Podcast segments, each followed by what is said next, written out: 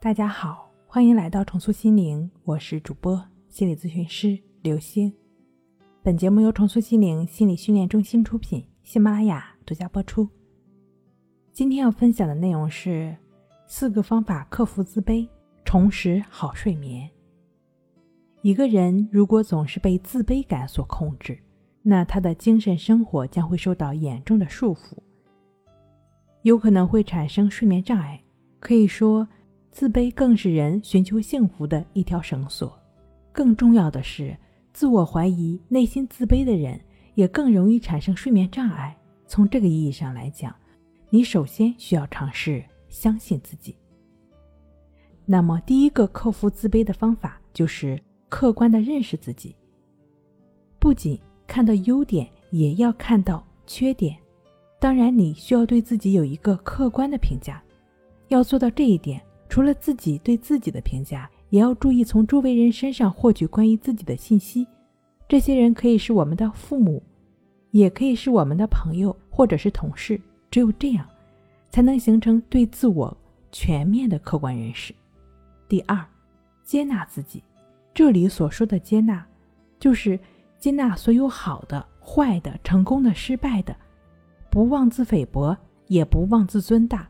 不卑不亢，才能健康的发展自己，逐步走向成功。接纳不是让你承认自己做的好不好、对不对，也不是要强迫你认同曾经的行为，而是不管曾经做的对不对、好不好、是与否，你对于当时的行动所产生的看法保持接纳。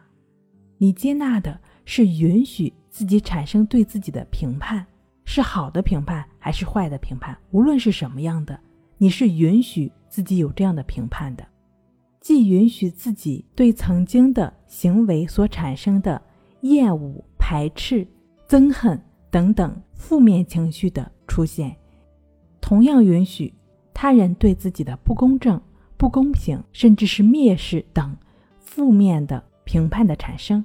允许关于自己任何的现象的产生，才是对自己真正的接纳。接纳就是允许。第三，打铁还需自身硬，你需要积极的完善自己的不足。这里的不足呢，主要是内在的，比如你的学识、你的技能和综合素养。